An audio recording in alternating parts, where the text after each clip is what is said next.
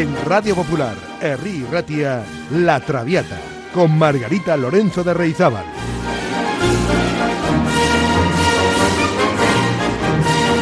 Pasión por la lírica.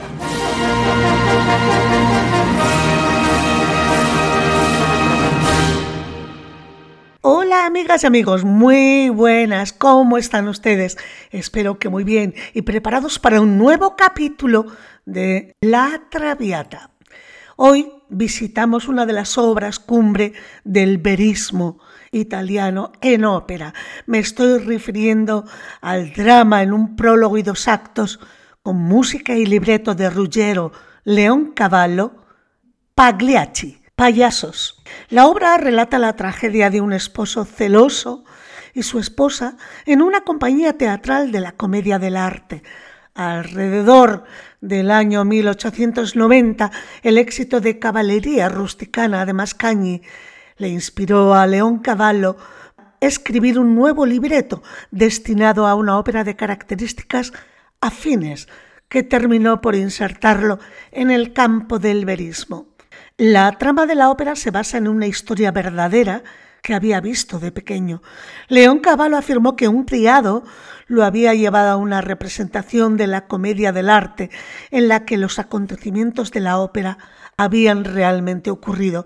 También dijo que su padre, que era un juez, había llevado a cabo la investigación criminal y que tenía documentos que apoyaban estas alegaciones. Pagliacci se estrenó en el Teatro d'Alverme de Milán el 21 de mayo de 1892 bajo la dirección de Arturo Toscanini.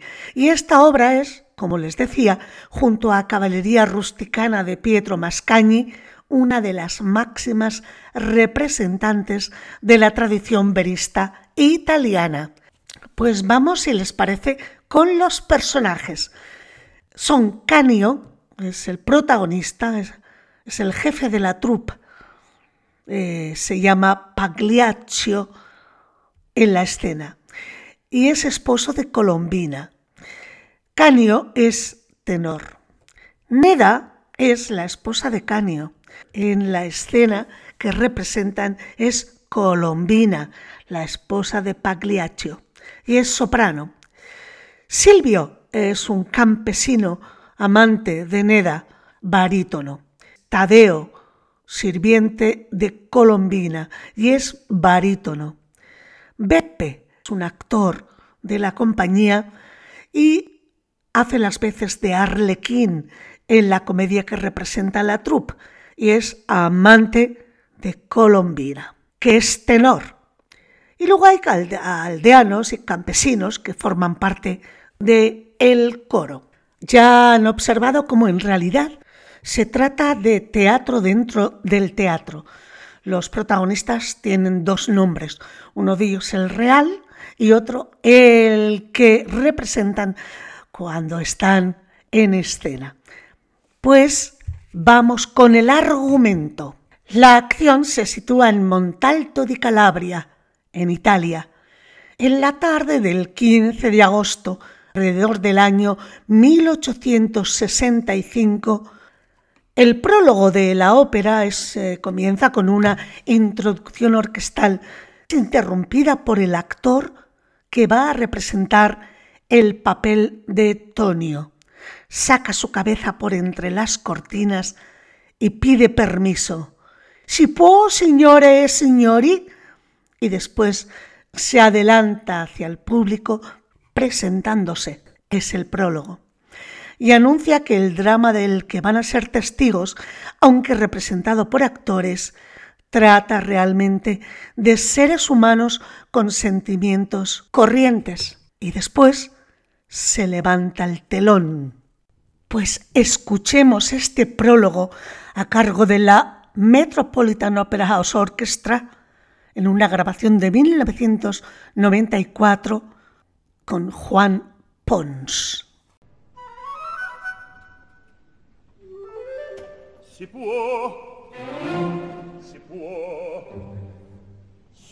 Signore, signori, scusatemi se da sol mi presento. Io sono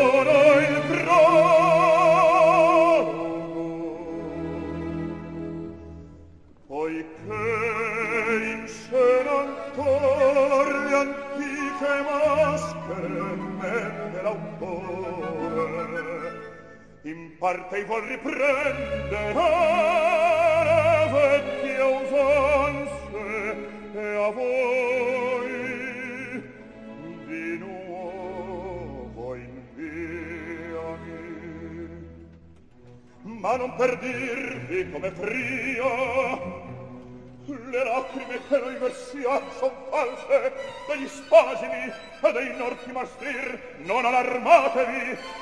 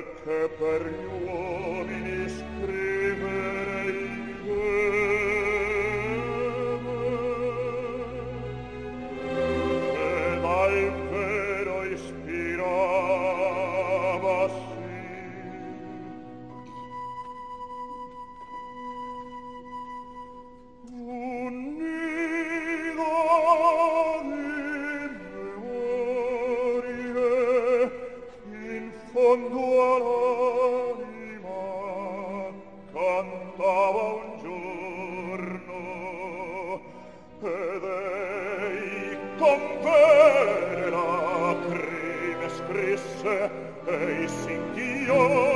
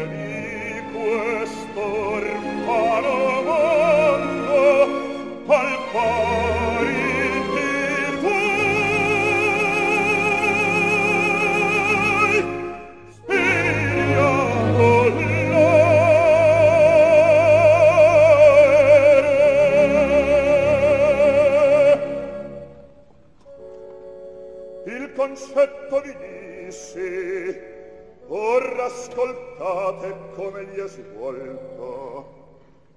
Andiamo, incominciate!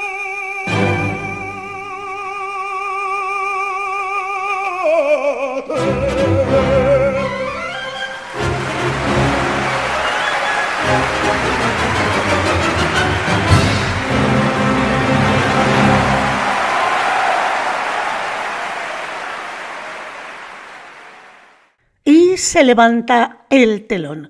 Comienza el acto primero. La tarde de la fiesta de la Asunción ha llegado a la aldea una compañía de cómicos y los aldeanos alegres les dan la bienvenida. Canio, el director, baja del carromato y agradece a los aldeanos su bienvenida, anunciando que la representación tendrá lugar a las 11 de la noche. La esposa de Canio, Neda, va a bajar del carro y Tonio, un jorobado, enamorado vanamente de ella, va a ayudarla a descender, pero Canio violentamente le aparta y ayuda a su mujer a bajar del carromato. La gente se burla de Tonio, es digamos el, el tonto del grupo, bastante contrahecho y además se le nota enamorado, un amor imposible, con la esposa del jefe de la trupe. La gente se burla de Tonio, que murmura que vengará esta humillación. Un aldeano invita a los comediantes a la taberna. Bepe acepta, pero Tonio declina la invitación. Otro aldeano dice jocosamente que Tonio se queda a cortejar a Neda. Canio advierte solamente que aunque esta situación pueda ser graciosa en la escena, no lo es en la realidad. Y canta un tal Yoko, credetemi. Lo escuchamos en la voz de Luciano Pavarotti.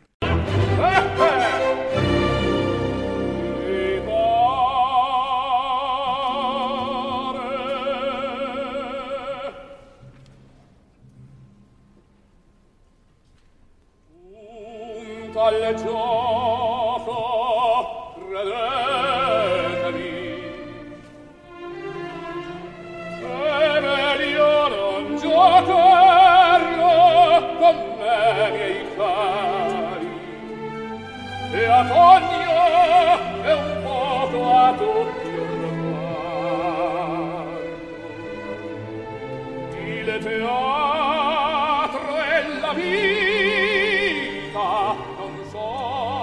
la stessa cosa. No non son la stessa cosa.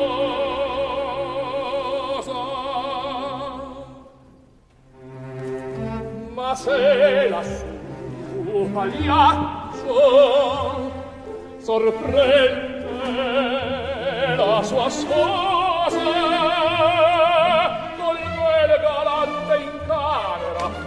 comico servone. Poi si calma od arrendersi ai colpi di bastone. Ed il pubblico applaude ridendo allegramente. Ma se ne dà sul serio sorprendessi alle tremende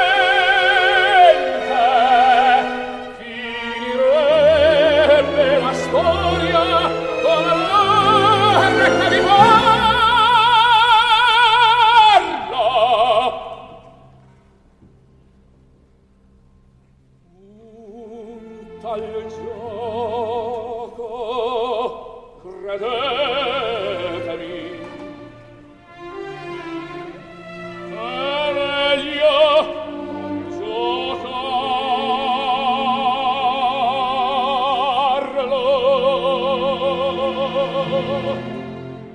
Neda lo oye y se muestra preocupada, pero Canio asegura a los aldeanos que no sospecha de ella. Se escucha el sonido de gaitas y después de campanas cuando cae la noche. Los aldeanos se marchan imitando el tañido de las campanas y cantando tonadas de amor. Se queda sola y Neda canta nerviosamente su preocupación por las sospechas posibles de su esposo canta cual fiamme avea en el guardo, y después, llevada por la belleza del canto de los pájaros, prorrumpe en un canto de felicidad. Tridono lassú. Cuando acaba, aparece Tonio, pero no adelantemos acontecimientos. Vamos a escuchar las arias de Neda en la voz de Victoria de los Ángeles.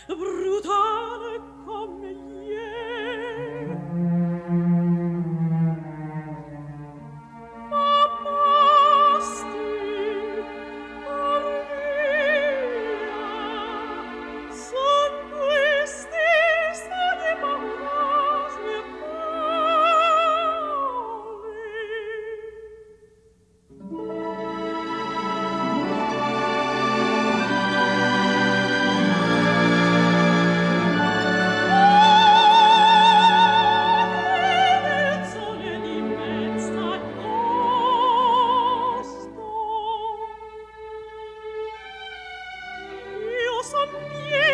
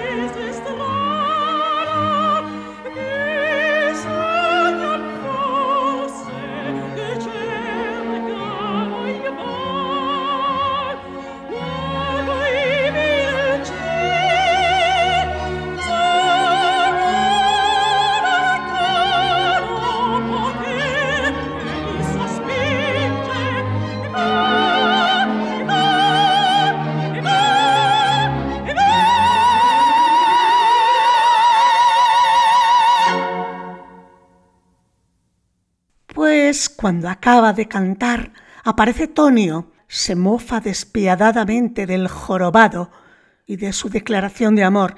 Llega un momento en que él no puede resistir su impulso y trata de besar a Neda. Neda golpea la cara del jorobado con un látigo. Dolorido y humillado, Tonio se marcha jurando que se vengará. Un momento después aparece Silvio, un aldeano que es el verdadero amante de Neda. Pide a Neda que se fugue con él y ella al principio se resiste, pero finalmente accede. Durante el largo dúo que ambos mantienen, caramba, entra Tonio, que ve a los amantes, aunque no es visto por ellos. Busca a Canio, quien llega demasiado tarde para ver a Silvio, pero a tiempo para escuchar las palabras de Neda hasta note per sempre tu azaro. Tonio dice a Neda que ha sido él quien ha avisado a Canio. Y éste exige a su esposa que le revele el nombre de su amante, pero ésta se niega. Vamos a escuchar a Neda cantando justo cuando entran Canio y Tonio, un trío lleno de dramatismo.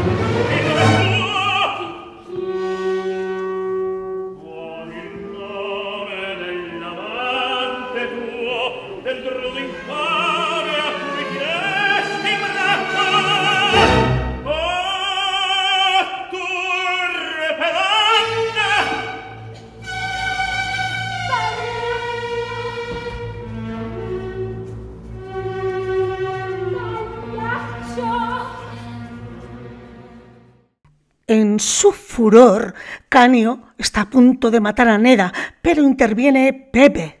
Calma al esposo y lleva fuera de allí a Neda, mientras que Tonio promete vigilar. Vuelve un momento Pepe y dice a Canio que debe vestirse para la representación, que está a punto de comenzar, y a Tonio que toque el tambor para llamar a los aldeanos. A solas, Canio se enfrenta con el hecho de que a pesar de su tragedia personal, tiene que hacer de payaso y divertir al público.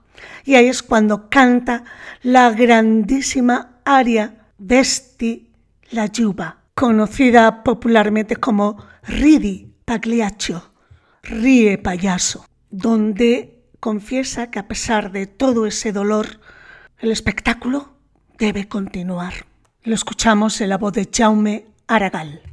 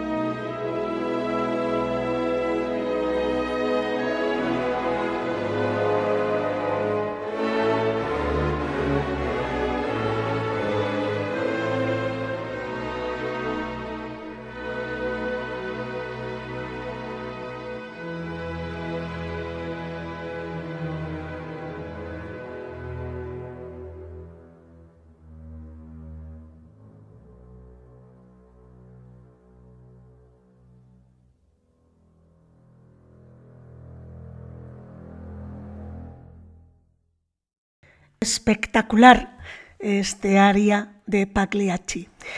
Bueno, pues aquí acaba el acto primero y comienza el acto segundo. Es noche cerrada, es un poco más tarde de los acontecimientos que hemos visto en el acto primero. Los aldeanos empiezan a llegar para asistir a la representación y Tonio los anima, avanti, avanti, mientras se acaban de instalar las sillas en medio de una confusión general, Neda tiene ocasión de cambiar unas palabras con Silvio, con su auténtico amante. El público comienza a impacientarse. De pronto suena la campana y se alza el telón. A los sones de un burlesco minueto dieciochesco, Colombina, papel que representa a Neda, aparece en su casa. Su marido, Pierrot, está fuera, dice Colombina, y como el payaso Tadeo ha ido al mercado, está el campo libre. Y entonces se oye la serenata de Arlequín, Pepe. Oh, Colombina, il tenero fido arlequino. Pero antes de que éste haga su aparición, llega Tonio, Tadeo, y declara grotescamente su amor a Colombina, en tanto que Arlequín entra en la estancia por la ventana. Vamos a escuchar la serenata de Arlequín. Lo escuchamos en la voz de Roberto Alaña.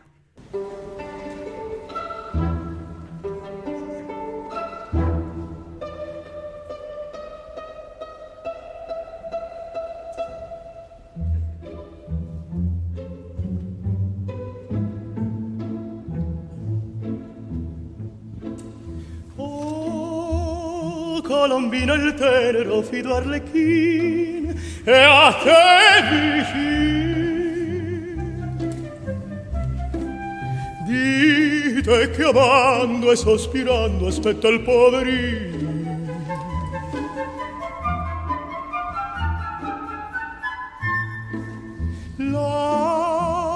Tua faccetta mostrami che io vo baciare. Se ne so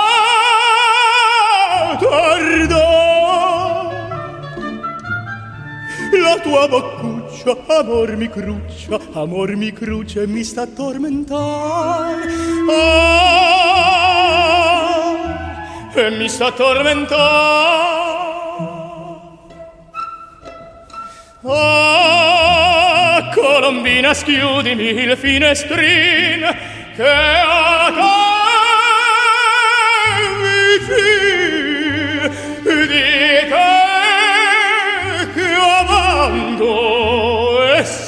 mirando el povero Arlecchino.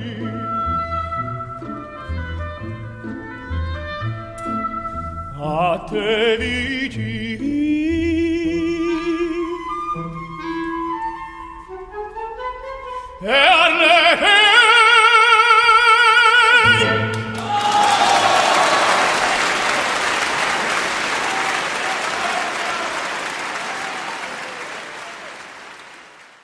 Arlequín arroja de allí a Tadeo, que promete vigilar.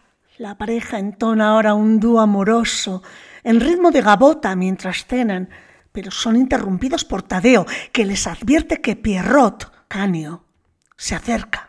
Se marcha Arlequín por la ventana, como había entrado, y cuando entra Canio, oye la voz de Colombina que dice «Ah, esta noche per sempre io sarò tua», es decir, las mismas palabras que en la realidad Canio oyó de labios de Neda cuando se despedía de su amante.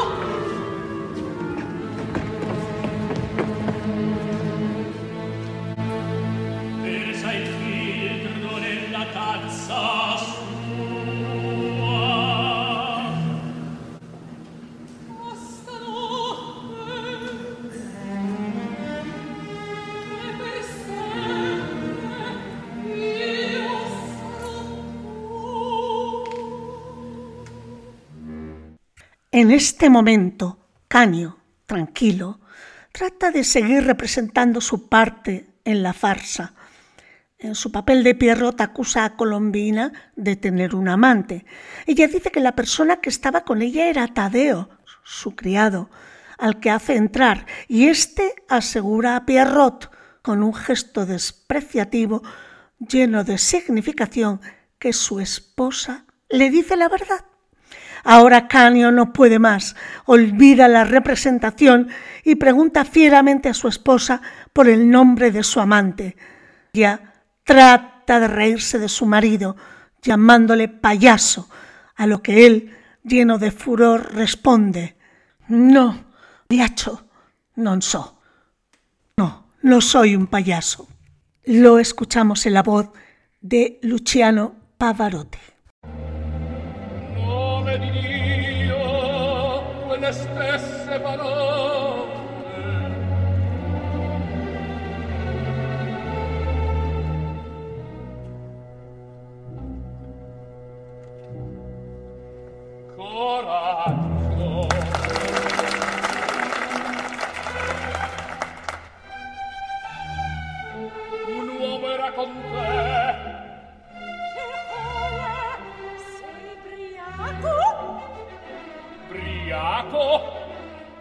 qui da un'ora. Tornasti presto. Ma in tempo.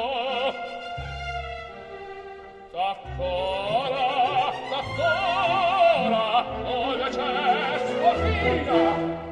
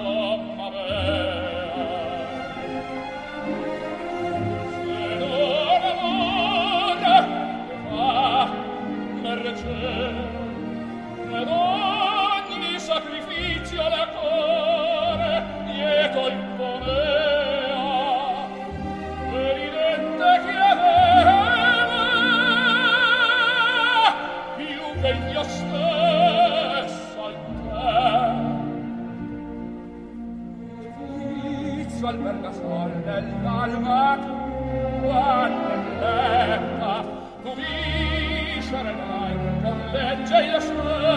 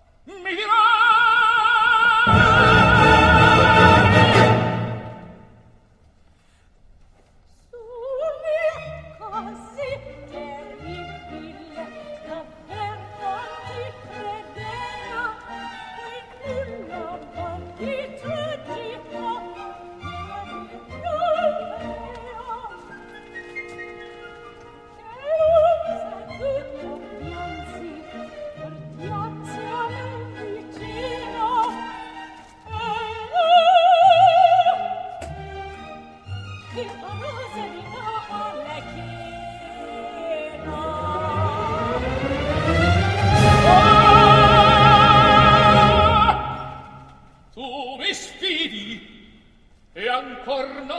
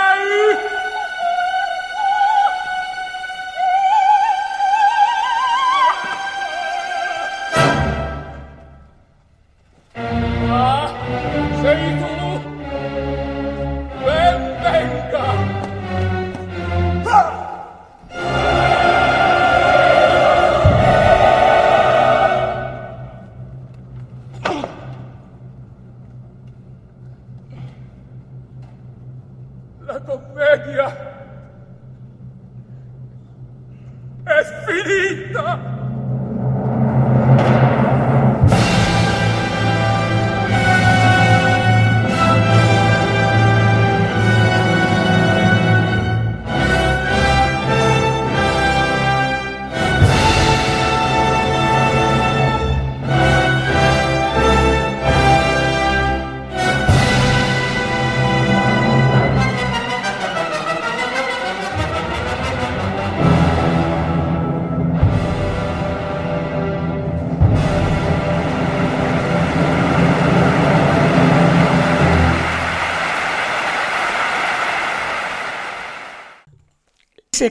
Lo que ha sucedido durante este largo final de la ópera.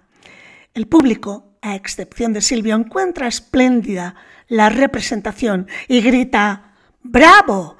Por un momento, Neda se da cuenta de lo que está ocurriendo y cuando su esposo vuelve a preguntarle por el nombre de su amante, trata de seguir adelante con la representación. Creyendo que se mofa de él, Canio amenaza con matarla. El público, por su parte, empieza a darse cuenta de que los comediantes no están actuando. Durante un inflamado diálogo que hemos podido escuchar lleno de pasión, Silvio ha de acercarse. Por su parte, Pepe intenta avanzar un paso, pero Tonio lo impide. Canio hiere mortalmente a Neda. Ella pide ayuda a Silvio, su amante, que salta al escenario para socorrerla, pero Canio también lo apuñala. Y vuelto hacia el público, payaso Canio exclama, la comedia es finita, la comedia ha terminado. Y colorín colorado, este cuento de Rullero León Cavallo se ha terminado, pero no se vayan, que aún nos quedan cositas. Pues en esta recta final del programa vamos a esbozar, siquiera a grandes pinceladas, la figura de Ruggero Leoncavallo, el compositor de Pagliacci. Leoncavallo nació en Nápoles en 1857 y murió en 1919 también en Italia. Fue uno de los principales exponentes del verismo en la ópera como reacción frente al romanticismo dominante en aquel momento. Otras dos óperas suyas, La Bohème, obra homónima de, de la de Giacomo Puccini, la escribió en 1897 y otra ópera titulada Zazá en 1900 consiguieron un éxito relativo, pero el gran proyecto de su vida era componer una trilogía renacentista. Se llamaría Crepusculum, pero solo se estrenó la primera parte, titulada I Medici, los Médicis, en 1893, que por cierto no tuvo gran éxito. León Cavallo murió a los 61 años, contrariado por no haber podido repetir el éxito de Ipagliacci. Fue autor, por cierto, de la conocida canción Matinata, escrita en 1904 para el famoso tenor Enrico Caruso. Pues les invito a escucharla en la voz de Alfredo Kraus, Matinata de Ruggero Leoncavallo. L'aurora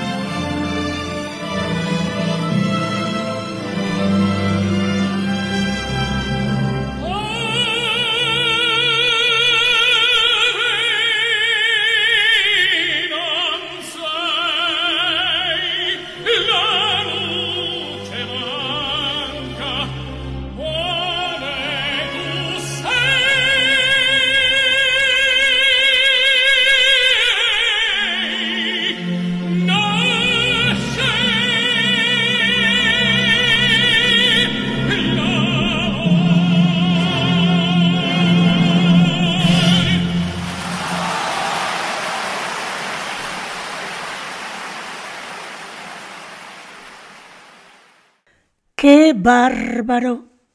Alfredo Kraus cantando esta matinata de León Cavallo.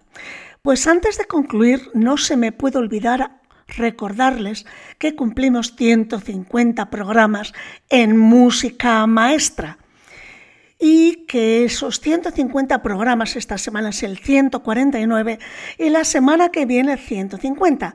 Y para celebrarlo vamos a sortear entre todos los que llamen a nuestro WhatsApp simplemente dejando su nombre y apellido, así como quizás mm, sugiero una felicitación por esta efemérides, pues les decía que sortearemos entre todos los que llamen una cena para dos personas en el restaurante La Terraza de Luisa.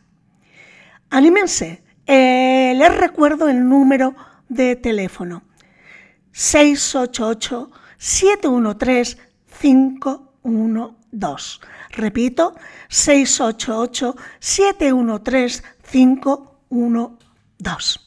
Y ahora les invito a escuchar para concluir de esta misma ópera Pagliacci del acto primero, el intermecho que separa el primer acto del segundo, a cargo de la Orquesta Filarmónica de Berlín, dirigida por Herbert von Karajan. Pues nada más, simplemente que pasen una buena semana y nos encontramos de nuevo aquí el próximo martes, si ustedes quieren. Si el martes a las 9 de la noche no les va bien, ya saben que siempre pueden acudir a los podcasts del programa que están en las principales plataformas de distribución de podcast. Y por supuesto, en la página web de esta emisora. Agur, amigas y amigos.